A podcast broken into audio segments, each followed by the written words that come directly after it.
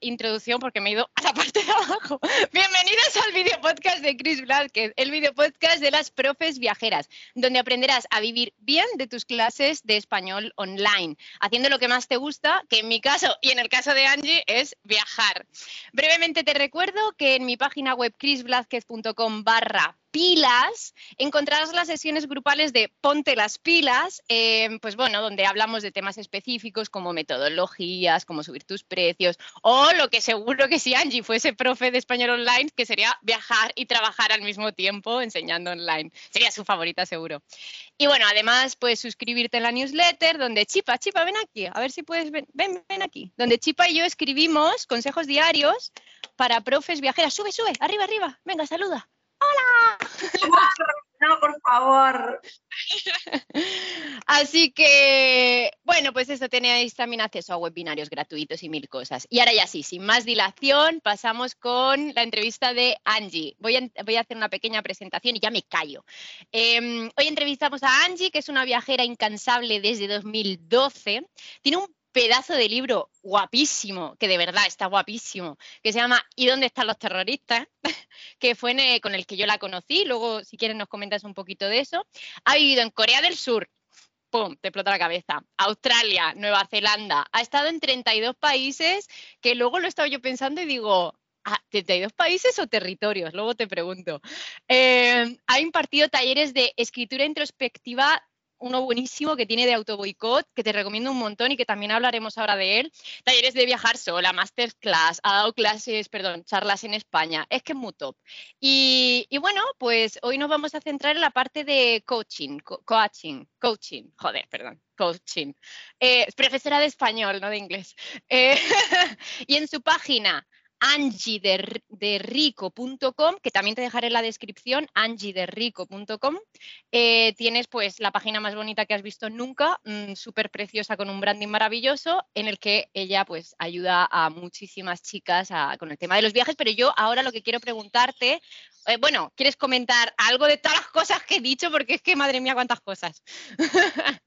No, no, solo que gracias y que qué genial es escucharlo eh, como que una no dimensiona a veces la cantidad de cosas que hay hasta que lo escucha es como, no termina más, está listo, por favor. Es que exacto, es que haces un montonazo de cosas, porque primero que sí los viajes, primero que sí luego, luego las charlas y no sé qué, y ahora con el coaching. Eh, Angie, coméntanos así para quien no lo entienda o quien tenga a lo mejor una versión en su cabeza que no es eh, quizás tan acercada, ¿qué es el coaching? Bueno, el coaching, mira, vamos a, traerlo así como para que se entienda, empezó, podemos decirlo, todos conocemos el coach que se le decía a los entrenadores en deportes. Es como que el coach es un entrenador, básicamente. Después eso se extendió a todas las ramas de la vida y existe, por ejemplo, el coach de finanzas, que es el que te ayuda a invertir y demás. Lo que yo hago, en lo que me metí, en, que es lo que más me gusta, es coach sería, se conoce en en el mundo anglosajón tipo life coach, coaching de vida, que es como que no es que te ayudo a vivir, obviamente, pero sí capaz encaminar lo que querés hacer. Ahora, el coaching per se, lo que se dice coaching, la conversación de coaching, el coach o la coach siempre pregunta. O sea, vos vas a una sesión y lo único que vas a hacer es responder preguntas. O sea, el coach no hace más nada que preguntarte. No te aconseja, no te dice lo que piensa, no, nada. Solo pregunta, pregunta porque la concepción del coaching es que las respuestas las tiene la persona, no yo. O sea, yo simplemente te guío a que vos encuentres tu propia respuesta que está ahí. Nada más que puede que haya quedado olvidada, no sé, por presiones sociales, por el ambiente donde creciste, por lo que sea, condicionamientos y más, como te fuiste hundiendo y ya te olvidaste como tu esencia, ¿no? Lo que vos serías en realidad. Entonces lo que hace el coach es ayudarte a conectar otra vez con eso que sos. Eh, después hay, muchas ramas de coaching, eh, el coaching ontológico, el coaching de vida, hay un millón de talleres y demás. No es terapia, no es ah, plazo de terapia eh, psicológica, no. Si querés decir que es una forma de terapia, ponele. El mundo del coaching es muy amplio, hay muchas versiones, mucha gente que te dicen que sí, que no, que blanco, que negro. Bueno, a tomar lo que resuene. Eh, en mi caso, para mí, lo que yo opino es que no es ni en pedo un reemplazo de terapia, o sea, son dos cosas totalmente distintas. El coach siempre va para el futuro, presente y futuro. tenemos una cosa que dice, que bueno, que esto más o menos complementan todas las ramas de coaching, que es como la persona llega con su realidad actual, con su vida, y tiene una realidad ideal, ¿no? Una realidad a la que quiere llegar. Entonces lo que hace el coach es ayudarlo a conectar su presente con ese futuro deseado que tiene. Todo lo que va para atrás, lo que es pasado, en coaching no se toca. O sea, ah, ya, ¿entendés? Como que de psicoanálisis o demás, de terapia cognitiva. Eh, el coach es como para adelante. En mi caso, lo que yo hago, yo hago una mezcla de cosas, porque me parece que cada persona necesita un tipo de terapia, entre comillas, o ayuda distinta. Eh, no para todo el mundo le sirve lo mismo. Mismo mucha gente dentro de las terapias, eh, tenés un montón de gente que le sirve el psicoanálisis, gente que no, que prefiere, no sé, conductista, conductual, eh, cognitivo-conductista. Em, no sé, es como que depende de la persona. Y en mi caso, y también yo, esto lo digo porque a veces sucede que en nuestro mundo, ¿no? El mundo anglosajón ya está acostumbrado al tema del coaching y demás, no tanto. Pero en nuestro caso no, y sobre todo en Latinoamérica, que sí hay mucha terapia y sí hay muchos psicólogos y psicólogas, es como que con el coaching no. Tipo, no, son unos chantas, qué sé yo, que entiendo de dónde viene, porque obviamente vos, por ejemplo, no sé, un curso de coaching te dura un año dos años entre prácticas y demás.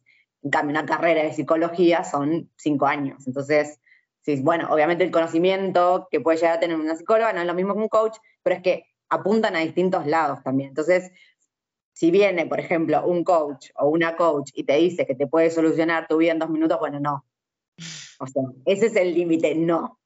¿Entendés? Como una también tiene que tener un poco de criterio. Eh, y a mí lo que me pasa, en mi caso, yo ahora estoy haciendo sesiones de coaching, yo pongo el límite. O sea, yo, porque a veces pasa eso, ¿no? Que empiezan a surgir preguntas y empiezan a salir temas que son pesados o son densos o son graves. Que serían del pasado, ¿te refieres? Claro, o cosas de, mm, si no, bueno, no sé, o de repente mucha angustia o ese tipo, estoy yo ahí es como, mira, no, o sea, yo no estoy capacitada para, para ayudarte con eso, ¿entendés? Como que eso es de terapia.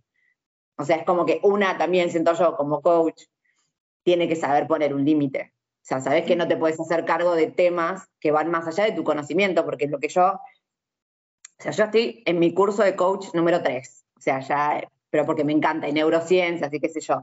Entonces yo, estoy capacitada para preguntar y ayudar a encaminar en, en futuro, ¿entendés? Y y también yo lo he orientado a las cosas que sé, que en mi caso es eh, viajes, emprender, eh, todo lo que es el empoderamiento femenino, por haberlo vivido también viajando sola, como que voy para el lado que yo sé, ¿entendés? También, no solo por, por lo que leo y demás, sino también por experiencia.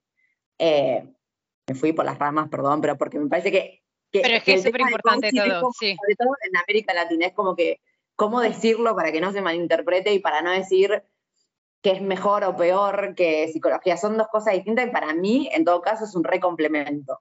Eh, porque mientras vos trabajas temas con la psicóloga o el psicólogo que vienen o traumas que están arraigados hace años, al mismo tiempo podés estar haciendo cosas en tu presente para ir encaminándote a lo que querés. Como que mientras desenvolves una cosa, actúas en la otra. O sea, para mí es complemento perfecto las dos cosas. Perfecto. Oye, y entonces, eh, lo has explicado súper guay. Es como, mm, según lo que yo tengo entendido, pues eh, tener un objetivo o eh, ayudas a lo mejor a ver cuál es el objetivo de la persona, ¿no? A florecerle ese objetivo y le das herramientas para que pueda ir a por ese objetivo. ¿Puede ser?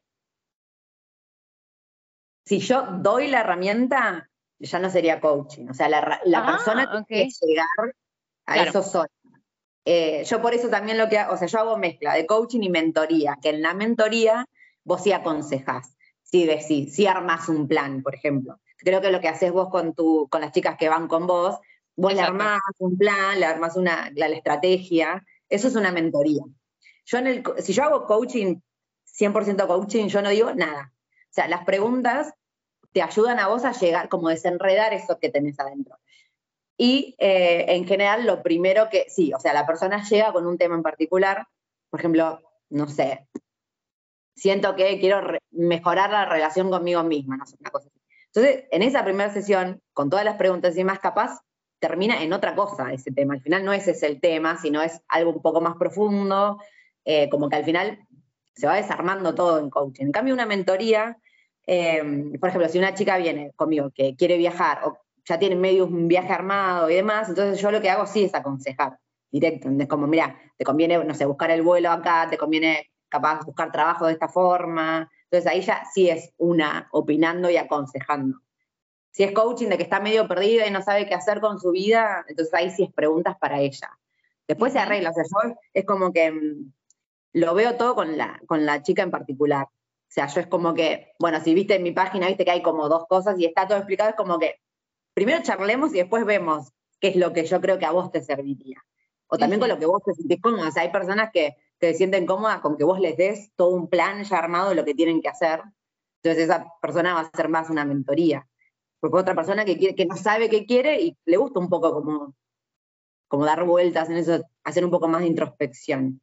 Oye, total, ¿eh? Porque yo, por ejemplo, perdona que te interrumpa, pero es verdad, yo eh, cuando fui al psicólogo, eh, yo notaba que a veces, o sea, que me hacía las preguntas súper mega adecuadas, pero yo había veces que es como, no sé la respuesta, o sea, de verdad que no lo sé, guíame un poquito, o sea, que yo entiendo que tú, pero hay veces que sí es verdad que, bueno, la persona también puede querer algo, ¿no? Que ahí tienes que ser tú lo suficientemente inteligente para decir, no, no voy a seguir tanto el coaching, aunque tal, sino que lo que necesita es X.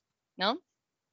Sí, también depende, porque a veces lo que pasa es, que eso sí es más de coaching, que la persona tiene, no sé, o miedo, o no confía en sí mismo, no confía en su criterio y quiere la respuesta exacta. Entonces yo ahí no la doy. O sea, es como, dale. Ah, pues si, vos vos sabes, claro, ¿entendés?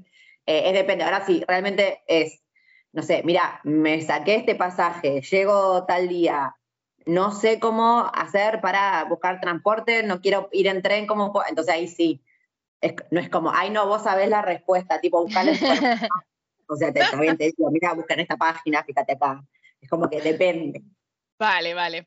Eh, ¿Cómo son las, eh, qué es lo que más te encuentras? O cómo son, si yo cojo y digo, ay, es que Angie es perfecta porque, porque tengo esto, ¿qué, qué es lo que una persona, perdón, se va a encontrar? En tus mentorías o en tus coachings. Perdón. La mayoría, salud, salud.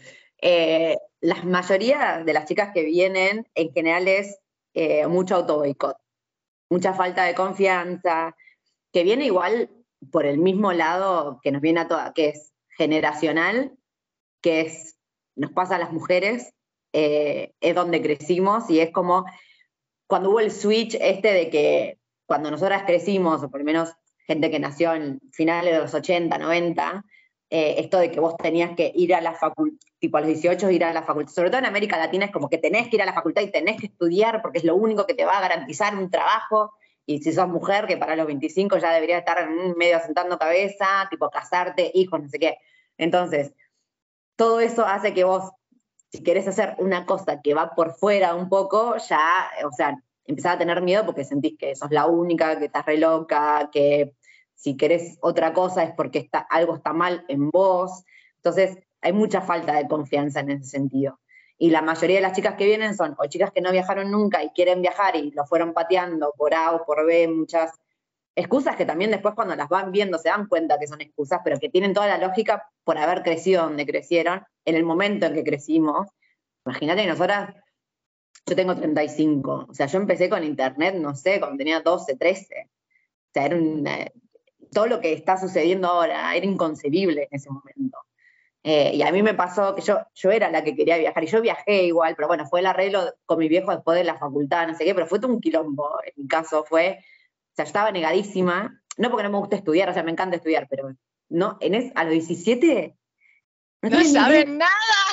No, sabía ni, es más, me acuerdo, me acordaba que le contamos conmigo. Me, me mandaron al test vocacional porque era como, ¿qué quieres estudiar? Es que yo era como, no sé, no sé, o sea, no sé, me gusta todo. Y bueno, en ese momento, cuando tenía 6, 7, me mandaron a la orientación vocacional. Y bueno, hice el test, todo que yo, y cuando fui a la devolución, la tipa me dice, mira, entre servicio militar y monja, todo lo del medio. Me dice, no sé, no sé qué Dice, no, no te. Digo, es que me gusta todo, o sea, no puedo, ¿entendés? Pero a los 17 años, olvídate. Así que así fui yo. Eh, y bueno, yo después viajé y todo, pero entiendo de dónde viene todo eso, porque yo igual, más allá de que lo hice, lo hice cargando con toda la mochila de la desaprobación de mi familia, de todas las dudas, de todos los miedos, de todo lo que estás o sea, haciendo tú te fuiste sin estudiar. No, no, yo estudié, o sea, fue el arreglo con mis viejos, fue, por, ellos fue como, por favor, recibite de algo, lo que sea, recibite y te vas, listo, ya está.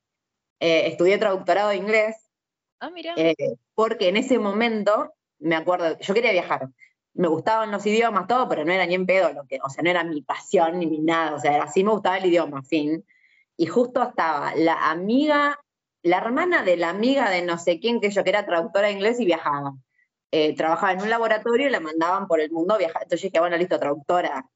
Pues yo quiero viajar, ¿entendés? No me importa nada más. O sea, lo único que tengo claro, no tengo claro nada más que quiero viajar. Eh, entonces, después cuando empecé la carrera me di cuenta que nada que ver, que no era tan así, pero ahí hablé igual, qué sé yo, eh, descubrí lo de la Work and Holidays. Entonces, ahí dije, bueno, listo. Pero volviendo a lo que me preguntaste, eh, en general, las chicas que vienen conmigo son chicas de mi edad o veintipico largos, que esto, que quieren animarse a viajar, pero obviamente les genera el miedo de dejar el trabajo estable o el tema de la jubilación o qué van a hacer. Y si no les... También todo esto de que, y si voy la paso mal, y si, y si, y si pasa, y si pasa el otro, y si no, y si que encima también con el bombardeo que hay hoy en día de todas las cuentas de viajes que te venden cosas irreales, eh, es, bueno, pues eso es todo un tema aparte, pero cuestión que si estás dudando de tu vida, si querés hacer un viaje o emprender, o sos mujer y querés hacer algo que está un poco fuera de lo convencional socialmente. Angie, Angie te da la pregunta, te iba a decir, Angie te da la respuesta, no, Angie te da la pregunta, me encanta. vale, em, vale, te voy a dar tres verbos y tú hablas, ¿vale? Te doy tres verbos, escuchar, preguntar y escribir. Hay todo muy coaching. Mira, algo que te voy a hablar de, pero porque me fascina. Algo que aprendí en coaching es eh, el tema de la escucha activa. Que a veces nosotros y nosotras, generalmente, y me pasaba, que a veces escuchamos para responder, no para escuchar lo que dice el otro. Es como que a ver qué, qué le puedo decir o que cuando me toca a mí, ¿qué digo? Y algo que aprendí muchísimo más allá que viajando igual, viste, cuando viajas y conoces otras personas, que yo como que te interesás, igual sí estás escuchando, eh, pero me, fascinó cómo cambia una conversación cuando realmente te dedicas a escuchar. Y te dedicas a, qué le puedes responder a esa persona, ¿no? Cuando sos, te convertís en el, como en la mente de la otra persona, porque estás todo el tiempo como repreguntando para que esa persona siga hablando. Eh, escuchar me parece básico y sobre todo si viajan que eso se nota mucho también. Me estoy yendo, ay, me encanta. Eh, en la gente que, la gente que comunica de viajes, que te das cuenta muchas veces cuando escuchan y cuando solo cuentan lo que les parece. Que te están relatando cosas que vieron, capaz sin detenerse a hablar con las otras personas y que cuenten la verdad de lo que la otra persona dice en la otra cultura. Eh, así que si viajan, aprendan a escuchar. Uno. Sí de hecho, perdona, voy a, ahora te digo las otras dos, pero, eh, ay, ¿cómo se llama nena de los viajes? Eh, hoy que no me sale la palabra. Laura. Laura, coño. Eh, Laura, en, mira, no recuerdo en qué libro, si en Instagram tiene una frase que dice, em, preguntar mucho, escuchar más, ¿verdad? Me, me marcó esa frase para mí, de hecho, alguna vez lo he pensado, digo, hostia, debería tatuármela, sobre todo porque también para las clases, yo se lo digo mucho a, mis eh, chicas, es hay que conseguir que la gente hable y para eso hay que preguntar. Obviamente, nosotros tenemos el, el problemilla, entre comillas, es que tenemos que obligarles también a que ellas, a nuestras alumnas, escuchen. Entonces es bueno que también nosotras hablemos, pero súper importante hacerlas hablar. Vale, los tres verbos serán escuchar, que ya me has dicho, preguntar y escribir. Bueno, igual preguntar ahí medio lo conectamos, eh, pero vamos a conectarlos con coaching también, eh, pero bueno, también para los viajes, ¿no? Cuando uno se mete, de aprender a preguntar para el otro, no para vos tanto, me parece. Eh, y yo soy de preguntar muchísimo, y de hecho también eso, bueno, fue algo con lo que lidié y me sentí muy mal conmigo misma, porque yo era la típica que siempre era, viste, la, como las nenitas caprichosas todo el tiempo, pero ¿por qué? ¿Pero por qué? ¿Pero por qué? Yo todo el tiempo, y lo sigo haciendo, pero claro, o sea, cuando era chica me hicieron sentir que eso estaba mal, ¿no? Como que era como, bueno, basta, o sea, no hay respuesta para todo, tipo, callate, basta, ya está. Pero yo me di cuenta ahora que es, o sea, es pura curiosidad y está buenísimo en realidad, porque gracias a que estoy todo el tiempo preguntando, pero ¿por qué? ¿Y por qué esto es así? Como que necesito entenderlo y que realmente me lo expliquen. Eh, como que siento que ahora sé un montón de cosas, igual de, de cosas random, ¿entendés? Como no sé, si conozco a alguien que es un biólogo marino, yo le pregunto todo, que porque me, no sé, me parece un mundo al que nunca yo voy a tener acceso, porque bueno, entonces como que qué mejor que preguntarle a una persona que sabe, eh, entonces, ¿y por qué? ¿Y cómo? ¿Y cuál fue el animal que más viste? No sé qué. Y después, no sé, vas a otra cultura y también es como que preguntar todo el tiempo, entonces como que se aprende un montón preguntando y no suponiendo aparte. Otra cosa. Eh, y oye, espérate, porque mm, de lo que has dicho me ha encantado, por eso me encanta hacer entrevistas, porque, o sea, es como que yo las hago un poco egoístas y para sentirme mejor las comparto, pero yo es para aprender, porque, o sea, todas mis entrevistadas tenéis muchísima sabiduría. Pero ahora de lo que has dicho, oh, me ha encantado porque el otro día eh, conocimos a un chico que, viaja en bicicleta, está súper perdido en la vida, pero tiene muy claro que lo que quiere es viajar, entonces era como a tope. Y yo quería saber por qué, todo, todo, en plan, pero, pero ¿por qué vienes aquí? O sea, ¿por qué viajas? ¿Por qué estás aquí? ¿Por qué no sé qué? Y me ha encantado el eso de la pregunta para el otro. ¿Dónde está el límite entre tu curiosidad de mm, recibir respuestas a, la situación al ayudar? ¿Dónde está, hay, ¿Existe el límite? Yo creo que sí, pero también es em, que bueno, que ahí es que tenés que escuchar bien, em, porque si notas que la, cuando empezás a hablar, notas que la otra persona eh, realmente quiere compartir algo porque esa persona necesita exteriorizar, entonces ahí la pregunta tiene que ser para él o para ella, no, no tanto para vos. Es como, no sé si una persona, ay, no, no, sé qué hacer con esto, como con mi vida y qué sé yo, entonces ahí es, es como que ayudarle a esa persona a encontrar. Ahora, si simplemente te está capaz contando algo, eh, eso, de, de, algo que, por ejemplo, el viaje que hizo, entonces, esa pregunta también puede ser un poco para vos, porque a vos te intriga, igual esa persona también quiere compartir su viaje. Entonces, es como que estás como motivándolo que igual te cuente, cuente, cuente cosas que realmente quiere contar. Pero a veces es, eh, es eso, darte cuenta si la otra persona en realidad quiere ahondar en un problema o algo, eh, ahí es como que, bueno, la pregunta tiene que ser para, para él o para ella. Vale, perfecto, me encanta. Y el último verbo, hemos hecho escuchar, preguntar, y el último, escribir. Bueno, escribir em, es algo que también, creo que al, mismo tiempo que viajar, escribir fue todo al mismo tiempo, escribí siempre. Tengo mi vida registrada desde 1999, eh, cuando era una pequeña niña de nueve años creo que tenía. Eh, igual ese diario, siempre que vuelvo lo leo y es como que vergüenza. Me gusta Pepito y lo vi a la vuelta de mi casa.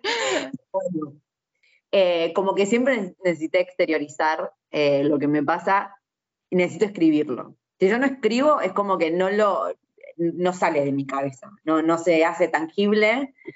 Em, a veces me pasa que igual después cuando encontré eh, el tema de los podcasts y que yo también es como que hablarlo.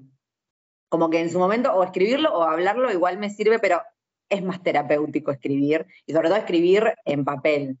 Como que a veces en mi caso es como, eso, sí, es súper terapéutico decir, necesito sacarme esta carga de encima, yo una vez que lo escribo ya está, como que me calmé. Y de hecho puedo conectar momentos de mi vida que cuanto peor me sentía, después me daba cuenta en retrospectiva que hace un montón que no escribía.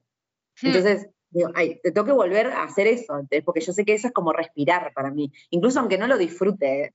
Eh, no es que cuando, a veces cuando a mí me preguntan si, tipo escribir es mi pasión, porque es lo que... No, porque no es que yo lo disfruto, es que necesito, como necesito escribir porque es como eso, como respirar, necesito hacerlo.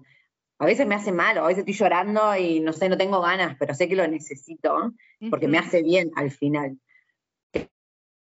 Eh, bueno, que lo mencionaste, mi libro, fue una tortura. O sea, yo la pasé tan mal escribiendo eso. y yo la pasé tan bien leyéndolo. yo sé que todo el mundo lo disfrutó, pero, pero igual no es que porque no disfrutar escribir, sino porque tenía mucha presión de que qué vergüenza un libro, con el auto boicot.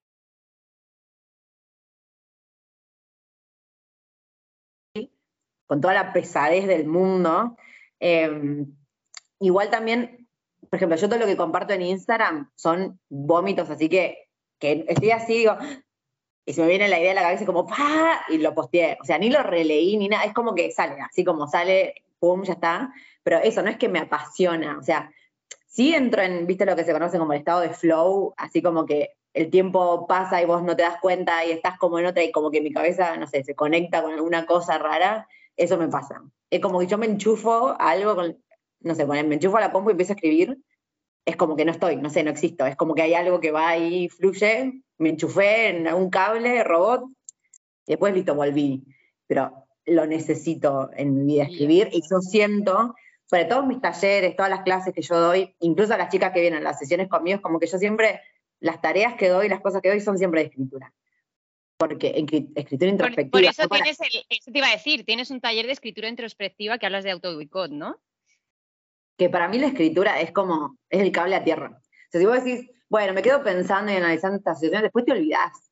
Es como que necesitas escribirlo y verlo, porque aparte te hace un poco más consciente y más presente, tipo mindfulness. Para mí es que piensas más lento, porque como escribir, me ha gustado lo de que escribas en mano, porque escribir a máquina, yo escribo mucho más rápido al ordenador, pero escribir, ah, y otra cosa, no sé si a ti también te pasará, pero eh, yo me veo mi sentimiento a través de la, letra. Si es una más bonita, si es más grande, si es más pequeña, o si es que quiero vomitarlo y es como apuntes de clase, ¿sabes? Voy a pillarlo todo. Eh, no, lo sé, ¿cómo lo ves tú? Sí, sí, sí, sí, total. La letra te marca todo, todo, todo, todo. Eh, y yo siempre recomiendo que sé que a veces viajando, y más si viajas tipo mochilere, qué sé yo, caminando, es difícil. Hay que pensar en las cosas que cargas. Entonces es como, bueno, andar todo el tiempo con un cuaderno y que después decir, bueno, ¿y dónde lo dejo? Porque si lo termino, después lo tengo que seguir cargando y me compro otro. Entonces, sé que es un peso que, a considerar, pero igual siempre lo recomiendo porque es como, te ayuda un montón a conectar. Y aparte, eso, si estás viajando y estuviste todo un día, como lo que era lo que me pasaba en Irán, que, o sea, un país estimulante a morir, o sea, todo el tiempo, constantemente, todo era un estímulo y todo había que registrar. Yo tenía que, tenía que llegar a escribir porque era como, no puedo, o sea, mi cabeza va a estallar si yo retengo esta información y no la saco. Necesito bajarla. Y en Irán, o sea, mis, terminé con tres cuadernos enteros, completos, escritos, nada más que ahí, y si era todo tipo así porque no me quería olvidar los detalles aparte, pero siempre lo recomiendo, o sea, para mí escribir, incluso si no es tu hábito, por lo menos, o no sé, cuando tenés un problema o algo a resolver, para mí escribirlo te, te conecta con esa sensación, no es lo mismo que retenerlo en la cabeza. Eh, y escribir con el... y, y, escribir rollo boicot, o sea, perdón, para darte cuenta del boicot, ¿es una escritura diferente lo que tú enseñas en el taller? O sea, no, yo lo que hago es, eh, el taller primero tiene así como módulos de, con info, que yo videos, que yo comparto también, no solo información teórica, sino experiencia mía, eh, y después lo que hago al final, preguntas. Preguntas, tipo, para que autorreflexionen. O sea, no sé, ¿te sentiste identificada con algo? ¿Por qué? Eh, ¿Alguna vez te pasó cómo lo resolviste? ¿O qué hiciste? ¿O qué harías? ¿O qué te gustaría que pase? Como ese tipo de preguntas. Como que lleven a la persona a hacer un poco de autoproceso también. Em, que para mí, o sea, todo lo que yo hago y todos los talleres que yo después doy es sobre cosas que yo superé o sigo superando, o por lo menos tengo experiencia en ese sentido. Eh, como que me metí mucho en el auto boicot porque yo me auto boicoteé, pero terriblemente. Yo creo que no conozco una persona todavía que se haya boicoteado más que yo. O sea, wow. por eso después digo, cuando me hablan, no es como que te estoy hablando sin saber. O sea, yo, desastre hice, porque ya te digo, con todo esto de que cargaba con todo la presión de que estaba haciendo todo lo opuesto a lo que se esperaba de mí, eh, lo que me han dicho, eh, tipo desagradecida, no sé qué, yo todo el tiempo queriendo hacer lo mío, al mismo tiempo cargando con esto, era como que nunca, o sea, imposible conectar las dos cosas. Entonces, cada vez que se estaba por dar algo en mi vida que yo sí quería, yo misma me lo cagaba, porque era como, no, ya yo no puedo estar haciendo esto, si me dijeron todo el tiempo que yo no podía. Y entonces así, fue como tú un tire y afloje, que de hecho, si yo te comparo eh, o sea, yo siento que mi vida fue como empicada, no tan empicada porque igual estaba viajando, pero a 2017, mm. yo en 2017 empecé a escribir mi libro de viajes finalmente, cuando todo el mundo me decía, ¿por qué no escribís un libro? Estaba compartiendo desde 2012. Siempre escribí, o sea, era muy natural, pero nunca escribía libro. Y ya todo el mundo había, todo el mundo, toda la gente que viajaba en esa época ya había publicado su libro, todos menos yo. Y todo era como, dale, que estamos esperando tu libro, que no sé qué. yo es como, no me animo, pero bueno, entonces lo empecé a escribir. Empecé a escribir ese libro, empecé un podcast en 2017, que nadie hacía podcast, pero bueno, yo lo empecé. ¿Cuánto me duró todo eso? Dos meses. O sea, no pude, no pude, boicoteada, terrible, pozo, hundida, depresión. Eh, y hoy en día hice todo. O sea, ya publiqué el libro, ya tengo el podcast, doy talleres, cosa que hace un par de años yo no podía, o sea, yo no podía ni siquiera mirarme en la cámara. Dar entrevistas, o sea, olvídate. A un nivel de desolación, odio, todo lo que quieras que no lo superé sola, obviamente yo sí fui a terapia, hice un montón de cosas, probé, pero también me gusta mucho el autoanálisis. Hice cursos, eh, tipo escribiendo siempre, analizando, hundiéndome. Em, si creen en astrología, no sé, pero yo soy escorpiana y conecto mucho con la parte de, no sé si sabes, pero tipo escorpio es como, es el signo de em, las emociones súper intensas, muy fuertes y de hundirte en la mierda y escarbar ahí, tipo súper eh, como sincero y muy conectado con la parte negativa de uno, el escorpio. Y yo realmente soy así, o sea, yo no tengo problema en decirte si yo me re auto boicoteaba, si yo era una mierda, yo hice esto, lo hice re mal, te pido perdón, tipo arranco, o sea, cero problema. Que me parece que también es clave conectar con, con la parte que uno no quiere de sí mismo, para su, o sea, para poder trascenderla, porque al final si no, te, si no aceptás que sos así o que estás haciendo algo mal, o sea, es imposible que después lo termines haciendo bien. Eh, así que mi taller del autoboicote es como casi, mira, yo estaba haciendo esto, esto, esto, me pasó esto, esto, lo otro, y así lo resolví. Y así hoy te digo, te hablo, no pedante, porque igual lo sigo, o sea, yo ahora tengo nuevas metas que obviamente me están costando un huevo superar, porque estoy como a otro nivel intentando llegar un poco más allá. Y sigo aprendiendo, y obviamente me sigue costando. No es que, ay, ya no me auto boicoteo, no. O sea, ya no me boicoteo las cosas que me boicoteaba hace cinco años, ahora me estoy boicoteando otras cosas, pero bueno, como, tipo... Pero, pero, pero ya eras más consciente, ¿no? De, de, ese momento. Ya me doy cuenta de lo que, claro, porque antes yo no me daba cuenta que era autoboicot, y eso es lo que me encanta de, de, mi taller, que un montón de chicas era como, no me daba cuenta que esto era, tipo, para decirlo con algo que probablemente todo el mundo se, se identifique, el perfeccionismo es autoboicot. O sea, no hay nada bueno en el perfeccionismo. Cuando uno dice, ay, yo soy perfeccionista porque, no, está mal o sea, el perfeccionismo está mal porque de por sí la perfección no existe, por lo cual nunca vas a lograrlo. bueno, chica, es perfecta, no, es broma, es broma. Eh, en su imperfección es perfecta. la perfección es una decisión. O sea, hasta que vos no decís esto no está perfecto, no lo va a estar. Y si no lo decís, no lo va a estar nunca. Y vas a seguir enredada en que sea perfecto, que no lo va a ser. ¿Entendés? Entonces, no sé, hay un montón de cosas. O cuando no das lo suficiente por las dudas de tipo estudiar por un final, ¿no? Estudias a último momento que yo procrastinas, no sé qué, porque si te va mal, porque no estudié. Porque imagínate qué terrible que vos te estudies todo, te reprepares y te va mal, bajón. Entonces por las dudas no estudio, cosa de que si me va mal, ah, todavía me queda como la cosita de podría haber estudiado y podría haberme ido. Y eso no se sabe que es un auto boicot tampoco. Pensás que sos como así como, ay, soy relajada, no importa, yo tipo, no, estás boicoteando, o sea. Pero bueno, lo que más me gusta es eso, es como que ver que la gente se da cuenta un montón de actitudes que, igual también eso, conectado con mucho lo social y con cómo crecimos y que yo, sobre todo las mujeres, bueno. Ah, quiero, quiero hablar también un poquito de eso. Em, quiero hablar también de, de ¿Cómo te has hecho consciente de que hay una realidad con las mujeres latinas? Por ejemplo, que otras mujeres de otros países, me acuerdo que contabas en la entrevista una chica que conociste, no recuerdo si era escandinava o no sé qué, que las, bueno, cuenta si quieres tú un poquito y enlázalo si te apetece con, con el concepto de las mujeres latinas. Em, sí. Terrible. Em, conocí, eh, bueno, pero contexto, que yo sé que ahora igual está cambiando un poco la situación. No es lo mismo hace cinco o seis años o no es lo mismo mi generación que lo que está sucediendo ahora, esto, y está buenísimo que cambie, pero eh, no, no, sé si vos te habrás dado cuenta, pero en general eh, acá para nosotros está mal como ser arrogante o ser pedante, ¿no? Como que enseguida una persona dice, sí, yo soy muy buena en esto, ay, tipo, qué mal, ¿cómo vas a decir eso? Tipo, qué arrogante, ¿por qué tenés que ser así? O tipo, si enseguida te, te parás un poco más derecha, hay que agrandada. no, tipo, no puede ser así, Es como que la gente te mira mal si sos segura de vos misma, o te va a poner el ojo y, que, y tenés que ser perfecta, ¿entendés? Si, si crees que sos un poco buena en algo. Como que está como condenado socialmente que una se la crea, básicamente. Entonces, creciendo con esto, o sea, crecimos humildes, no con la falsa humildad de no digo nada, sí, capaz me rompo el culo estudiando, que yo me saqué un 10, pero calladita, o sea, sí que bien, listo, gracias, eh, sí, estudié, y aparte si te felicitan, es, sí, estudié muchísimo, no sé qué, bueno, sí, tuve suerte, como nunca hacerse cargo de, de, lo que a uno le pasa, es como, como actuamos todos, o sea, nunca lo cuestionamos y es así, ¿no?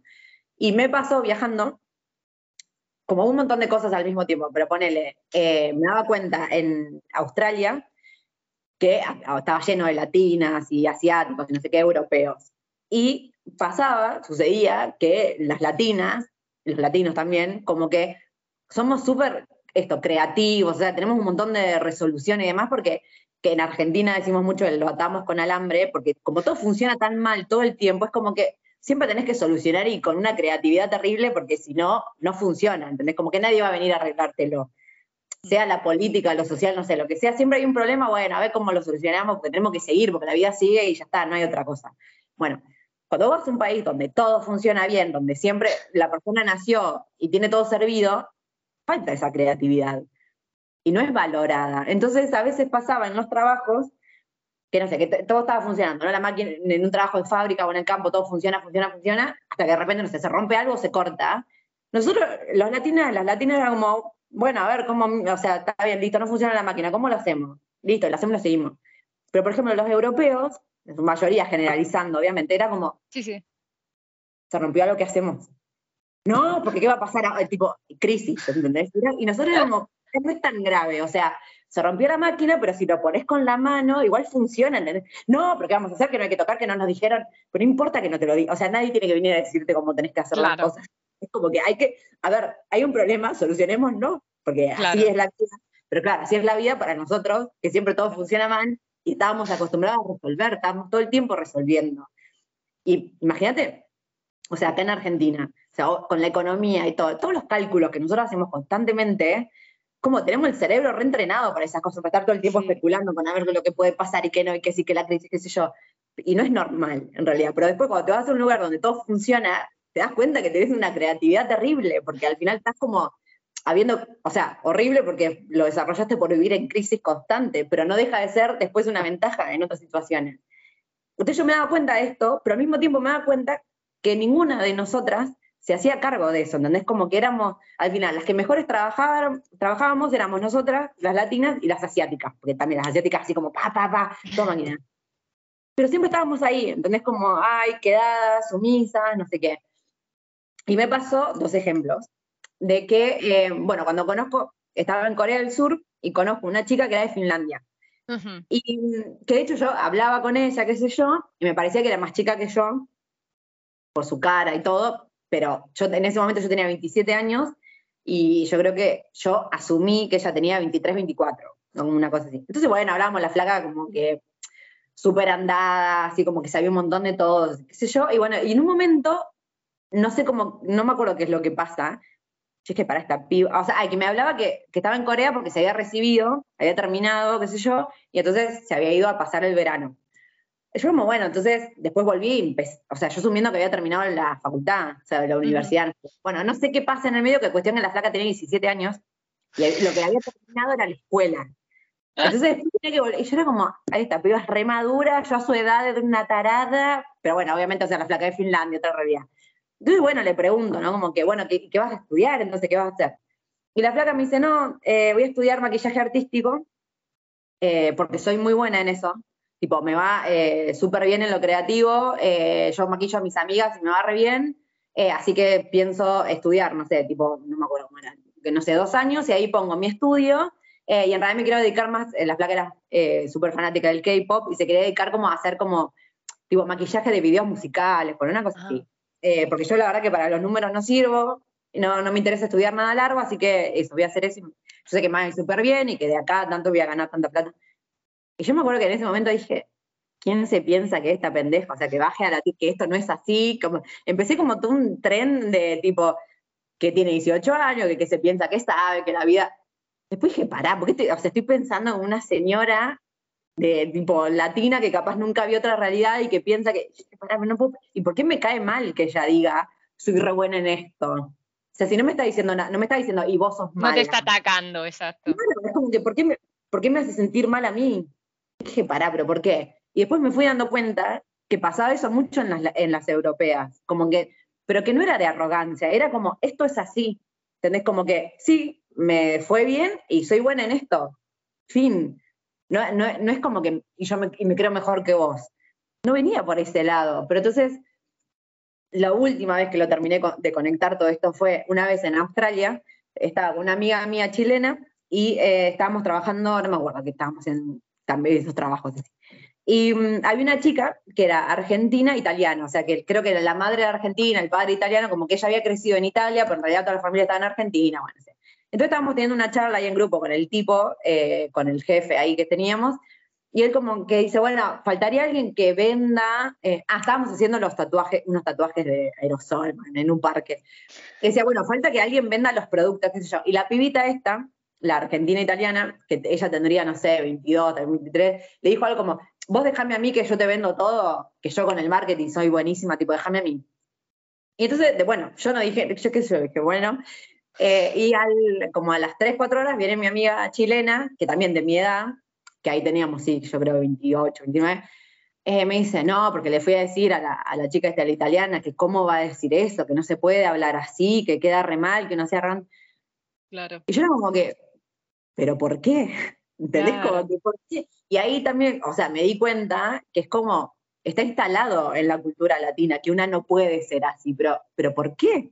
Y entonces, después, o sea, como también metiéndome mucho en ese tema, todo se remonta a la conquista. Eh, bueno, en, un millón de aristas, yo tampoco, o sea, historiadora no soy, pero digo, de haber leído un poquito, eh, que hubo mucho de, trabajar el, el, tema del orgullo sea, trabajar en el mal sentido, ¿no? O sea, cuando nos conquistaron, si vos, o sea, lo que hicieron es hacernos sentir mierda de lo nuestro, que todo lo nuestro no sirve, que todo no funciona, que todo es, porque si vos mantenés esa emocionalidad bajísima de falsa humildad y demás, entonces vos nunca te vas a revelar y vas a decir, no, si lo mío es bueno, tipo, a ver, peleemos. O sea, no, te hundís ahí, sí tenés razón, sí, perdón, perdón. Y a partir de ahí como que siempre se manejó en toda la historia latina, qué sé yo, esa sensación de humildad y que siempre Europa es mejor y Estados Unidos es mejor y nosotros somos una mierda. Y es así, es como que nunca te puedes terminar de sentir bien porque no sos Europa o no sos Estados Unidos. Entonces, y sobre todo encima, si a eso le agregamos un poquito de machismo y patriarcado, o sea, estamos al fondo del tarro. Porque todo esto de, la falsa humildad, que yo, o sea, al latino también le pasa frente a un europeo, frente a un estadounidense, pero no al nivel de que encima te pasa siendo mujer, pues sos mujer ya estás como en el fondo tipo en el trasfondo, y más, y encima venís, eh, sos originaria, ponele, que ya encima, porque nosotros lo que nos pasa en Argentina es eso, que somos una mezcla, entonces al final, que sí de dónde venís, pero también depende cómo te ves, y qué sé yo, es como todo un nudo de cosas. Pero, conclusión, la emocionalidad latina es menos cero, o sea, es, falta un montón de orgullo. Eh, que yo sé que, que, ya te digo, no es lo mismo ahora que hace 10 años que hace 50, obviamente, está cambiando un montón. Para mí con, con las redes sociales, que yo como que hay un montón más de visibilidad de esto. Y yo siento que una chica de 20 hoy, nacida acá, no piensa como yo pensaba a mis 20, eh, lo cual me parece fantástico, pero siento que todavía hay un montón que romper. Porque sí, sí sigue existiendo esta como eh, idealización de Europa cuando yo o sea, sé que estoy hablando con vos y demás, pero ahora que estuve en España hay un montón de cosas que digo, esta gente está muy atrasada, o sea... Por favor, absolutamente. Por favor, ¿qué es lo que admiramos? Sí, está bien, la economía está estable, pero ¿qué más? O sea, es como que, ¿qué, es lo que se admira de todo esto? Al final es como un lavado de cerebro constante. Yo te juro que esto también, pero bueno, estoy en cambio constante, obviamente, y aprendiendo y desaprendiendo eso. Pero yo no puedo mirar películas de Hollywood. Porque cada, o sea, vos te, te das cuenta que todo, no sé, empieza la película por ejemplo, no sé, de tipo superhéroes, no sé qué. Lo malo siempre pasa en Europa del Este, en Asia, en América Latina. Después vuelven a Estados Unidos y ahí todo funciona y que yo acá, a ver cómo solucionamos la peste que pasa en otro lado. Y es como, chabón, las cosas que pasan en Estados Unidos son terribles. O sea, es el nivel de violencia de los, eh, ¿cómo se llama? de las escuelas, las armas, esas cosas no pasan en otro lado, pasan ahí, son terribles. Pero no sé, viste, es como que ellos, y no sé, y cada película que es siempre que ellos son los salvadores y todo lo mejor está allá, y todo lo que, es como no puedo ver, porque ahí tenés el condicionamiento mental que viene de ahí, las noticias lo mismo, hay un lavado de cerebro, así que recomendación, consuman cosas de redes sociales también procuradas, fíjense dónde buscar, pero dejen de consumir información que viene sin, sin filtro, ¿entendés? Como viene súper sesgada, con bajada de línea de Estados Unidos a Europa y, nada, lavada de cerebro total. Totalmente, pero es que con todo, incluso con las mujeres también se hacen cualquier película. Ahora estamos viendo una serie que, bueno, a mí me gusta, Lydia Poet se llama. Digo, creo que es la primera, y aún así, Lydia Poet, esta es, una serie italiana, a mí me encanta, porque me encanta el italiano. Entonces, eh, es una chica que, bueno, que en la época pasada, que desde el 1800, 1900, y bueno, ella quiere ser abogada, es abogada de hecho, pero no le dejan ser abogada y todo ese rollo.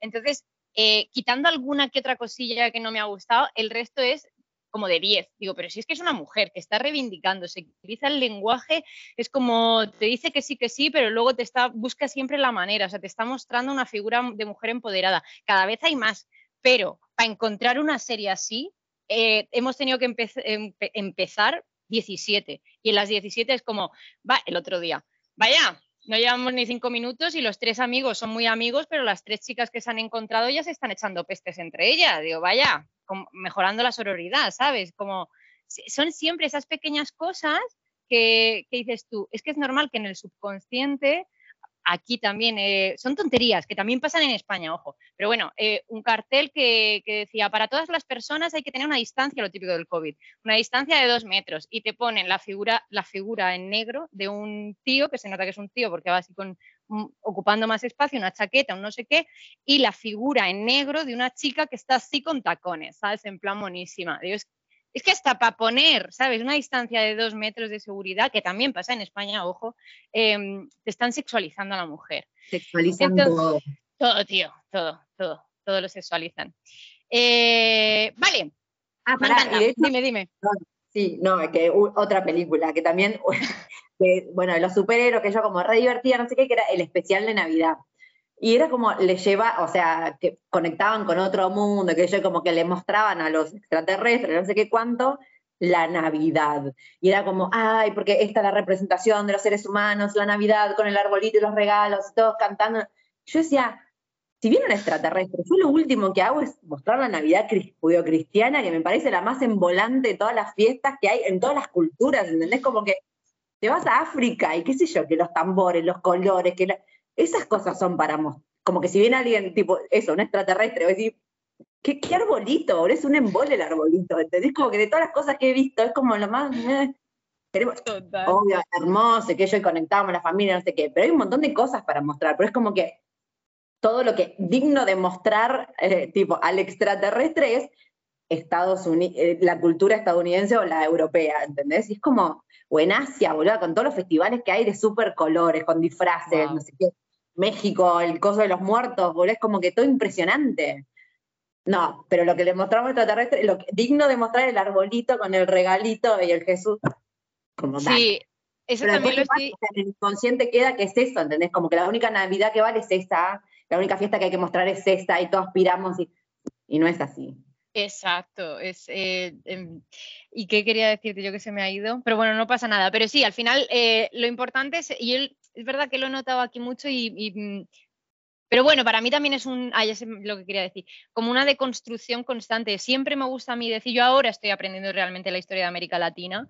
Eh, desde que fui, la primera vez que fui a Perú, de repente es como, ay, va, pero si esto no me lo enseñaron en el cole. Y de repente te das cuenta, digo, claro, porque yo he ido a un colegio privado católico eh, super mega de derechas. Evidentemente el franquismo no lo estudiamos, obvio, porque faltaba tiempo. Digo, bueno, llevamos aquí desde el primer, mm, no digo que no sea importante estudiar eh, los hombres o las mujeres neandertales, no digo eso, sino que, mm, escúchame, le podías haber metido un poco de trilla a eso y haber estudiado un poquito de franquismo, pero bueno, entiendo que no lo hagas.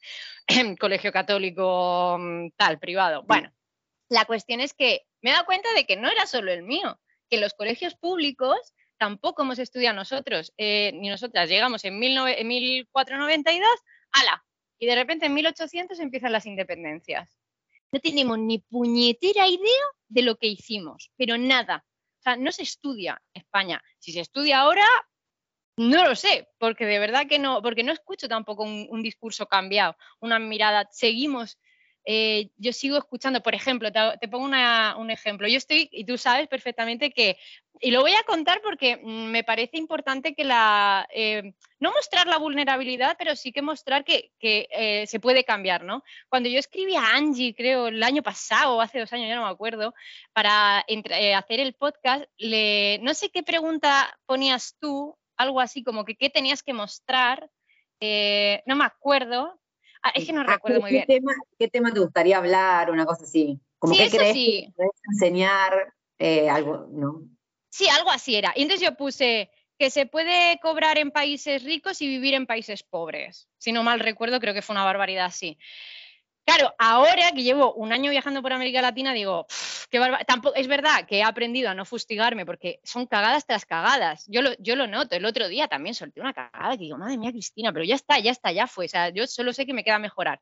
Pero eh, el otro día hablando con un colega, em, estaba contándole yo la situación de Argentina, lo bueno y lo malo, y lo que a nosotros también nos cuesta por ciertas cosas que funcionan mal, pero que otras ciertas cosas que funcionan súper bien, calidad de la gente, el amor que se le tienen a la chipa, que eso tampoco es que te creas que tú que hay países tan pet friendly. Bueno, y me dice, es normal, atención, es normal que vaya, no, es que mi amigo sea mala persona, solo que todavía no ha estado en América Latina, y, y él ha viajado no es normal que vaya mal porque tiene lo peor de los dos mundos, de los italianos y los españoles. Digo, ojo y cuidado, dice, porque es un país creado por italianos y españoles. Digo, ojo y cuidado que les, estás, les quitas una identidad, que es la identidad argentina, poniéndole dos identidades europeas. Te estás cargando una identidad que viene de siglos, además mezclando, eh, porque hay muchísimas personas indígenas, sobre todo ahora más que estamos en la zona del Chaco, más ves que, que, son, yo yo, a ver, desde mi ignorancia digo, ay, son más paraguayos. Claro, desde mi ignorancia decir, claro, de haber vivido en Paraguay, digo, ay,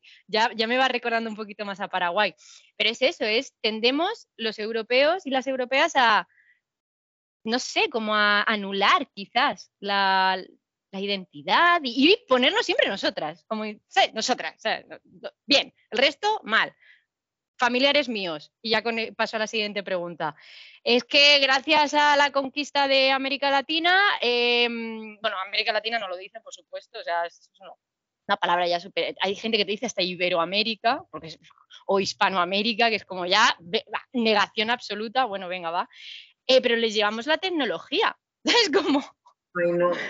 Te lo juro. Y esto, escúchame, familiar cercano mío, que no digo la persona, pero que familiar muy, muy cercano mío. Y, no poder hacerle entrar en razón, porque, porque no, porque no. Pero bueno, ya está, si es la vida, pues por lo menos mejoras tú, ya está. Yo siempre pienso, digo, bueno, pues mejoras tú y, intentas que lo que haya a tu alrededor pues sea más bonito. Vale, em, dime. Eh, no, no, que siempre flasheo y digo, ¿cómo sería el mundo, o por lo menos este mundo, si no hubieran traído la tecnología y todo lo que hubiera avanzado hubiera sido todo eso en conexión a la naturaleza, ¿entendés? Como que, ¿qué, estaría existiendo en este momento? Me parece eh, una... Escucha, te voy a poner un ejemplo. Mira que no quiero hablar, pero es que es verdad. El otro día, bueno, le mordieron a mi perra, ¿vale? Le hicieron una agujera, le sacaron así la. Esto ya, ya está perfecta, ya está perfecta, pero tiene ahí. Total, que me dice una nena. Yo, yo decía, digo, no puede ser. Yo pensando, bueno, me, me dice el veterinario esto le tienes que poner miel a la herida y, darle los antibióticos de pastilla. Y yo me quedo así, digo, ¿miel? O sea, miel, miel. Me dice, sí, sí, sí, eh, que cicatriza mucho antes si le pones miel. Digo, lo mato, o sea, lo mato. Eh, estaba yo saliendo y decía, voy a llamar a mi hermano para que busque un veterinario en España y me diga qué mierda dale al perro porque no voy a echar miel. Total, que de casualidad llamo a mi abuela que estaba con mi tía. Mi tía es enfermera y ha vivido en Perú. Y le digo, tita, pues no te puedes creer que el veterinario me ha dicho que le eche miel. Y me dice, sí, claro, es lo que utilizaban los incas, porque es antibacteriano, anticoagulante, anti no sé qué hostias. Digo, ¿qué me estás container? Lo pongo en el grupo de WhatsApp, que está mi hermano que es médico y mi padre que no, no dijo nada, que también es médico, pero bueno, mi hermano en plan, ¡hala, sí, claro! Y el veneno de serpiente es natural, pero, ¿sabes? Es veneno, eso no quiere decir que... La, ta, Y de repente él que será muy europeo y todo lo que tú quieras, pero es una persona que mm, eh, certifica siempre la información. ¿Vale? Es, él quiere ser buen médico, no se deja influir solo por las ideas. Y total, que se pone a buscarlo en internet, en no sé qué, Natural o yo qué sé, en algunas revistas de estas, y dice, ay, pues mira, resulta que sí, que la miel funciona muy bien porque tiene propiedades tal, tal y cual. Digo, pues efectivamente, ¿qué es lo que nosotros en Europa tenemos que aprender de cosas naturales y baratas y no me estar metiéndoles químicos que funcionan, que vienen de, no de siglos, de milenios que funcionan, tía. No, no, es que la tecnología cagó todo. O sea, no, obviamente no, porque estamos haciendo esto que no sería posible sin la tecnología real, pero se perdieron tantas cosas. Se perdieron un, Era la conexión y al final todo es naturaleza. Estamos acá después nosotros, es como, pero bueno. Larguísimo el tema para charlarlo. Exacto. Vale, eh, vamos a ir terminando porque si no, ta, ta, ta, ta, em, estoy viendo el tiempo. Vale, vamos a ir terminando, sí, porque luego si no se me quedan muy largas y las chicas me lo dicen, en plan, es que son muy largas. Vale, ¿qué consejo? Eh, no, dos cosas, dos cosas. Em, ¿Qué es lo que has aprendido del coaching? ¿Qué es lo que eh, has aprendido del coaching que más has metido en tu vida? Vamos con esa pregunta primero. Bueno, Primero, eh, que bueno, que fue conexión con coaching, o sea, ya te digo, yo eh, mucho autoanálisis durante muchos años, lo que me pasó con leer yo por mi cuenta, lo que me pasó con coaching es que fui como afianzando conocimientos que yo ya venía como teniendo, pero primero más que nada el cambiar el chip observador de mi realidad, lo que te contaba hoy creo que lo hablamos antes de empezar a grabar, esto de salir un poco del papel de víctima y hacerme un poco más cargo de mi vida. Sea, eso para mí fue como el, hecho de decir, tengo un problema, ir directamente a cómo lo resuelvo y no pensar en, sí, es verdad que tengo este problema y es verdad que todo esto es una mierda y es verdad que, o sea, hay una frase que dice, no me acuerdo textual, pero algo así como, si buscas excusas, encontrás excusas, si buscas soluciones, encontrás soluciones.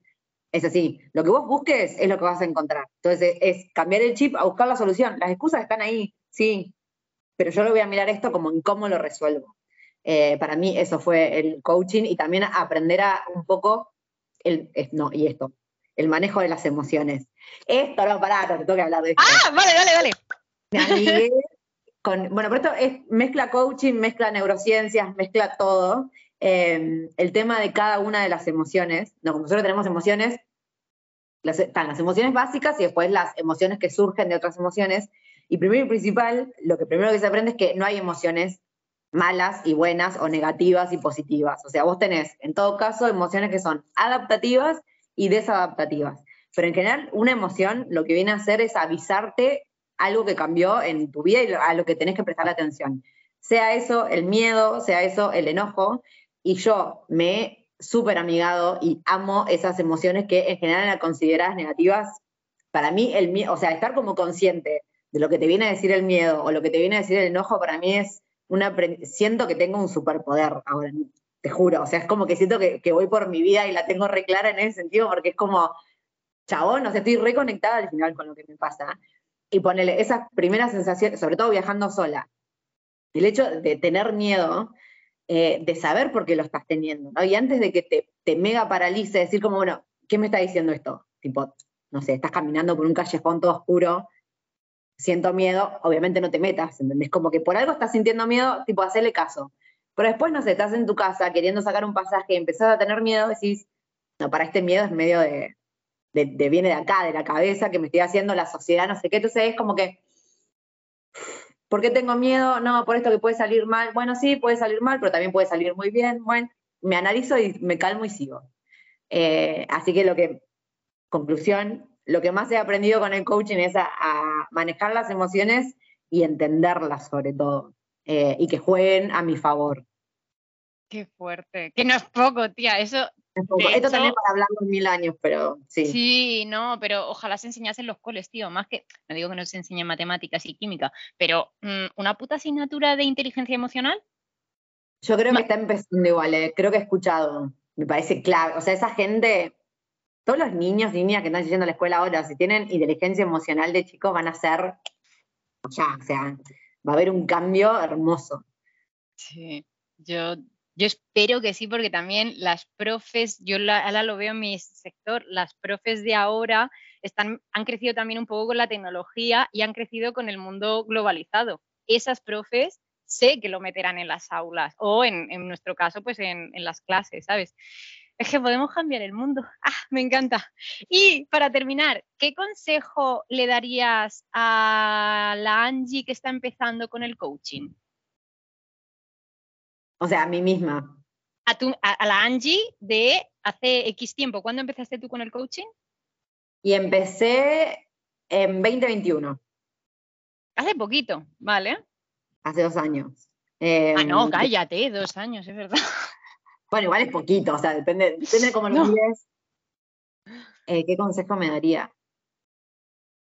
Que confíe más, porque yo sí arranqué eh, con el coaching también un poco desconfiada por esto de que encima en Argentina que hay muchos psicólogos y psicólogas y es como que crecí mucho con muchas, es lo que dice la ciencia o no, eh, que confíe un poco más y que sí puedo hacerlo a mi manera en el sentido de no, lo que decíamos, no, no casarme con una rama, con una ideología, ¿no? Como que yo me anoté en, estoy haciendo también neurociencia, o sea, yo como que me anoté en un millón de cosas y después yo siento que de todo eso puedo hacer algo que se alinee a mí y a mis valores y que está bien, que nadie tiene la, la respuesta perfecta. Así que confío un poco más en mi propio criterio, eso me diría.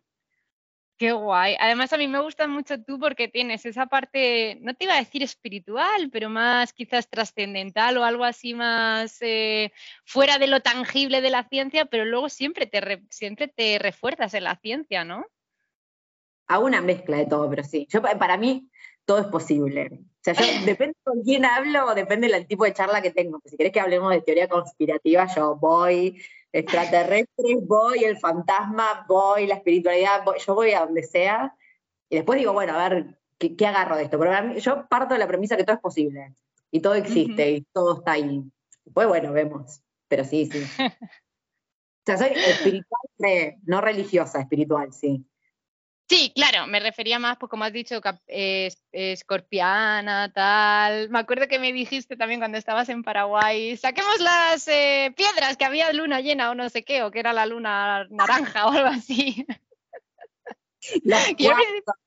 eso,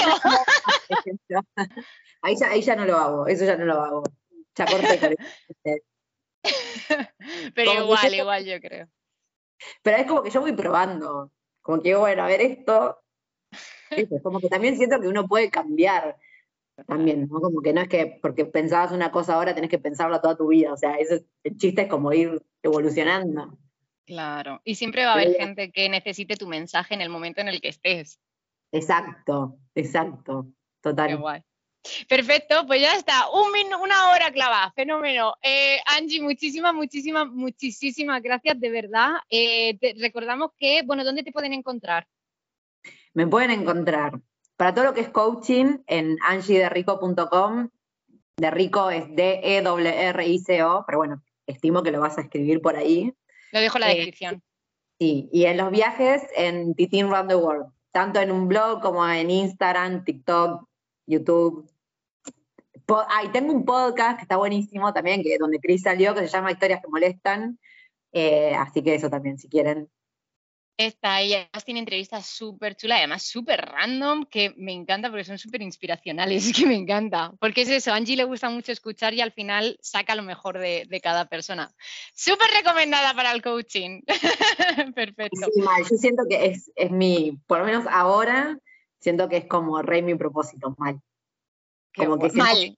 puedo ayudar a la persona a conectarse con ella misma. Perfecto. Bueno, espero que no, sea, que no haya molestado mucho mi, mi, ¿cómo se llama? Estaba así a contraluz, pero bueno, eh, lo que hay. Muchísimas gracias, Angie, y nos vemos en otro momento, ¿vale? Muchísimas gracias. Gracias a ti. A ver.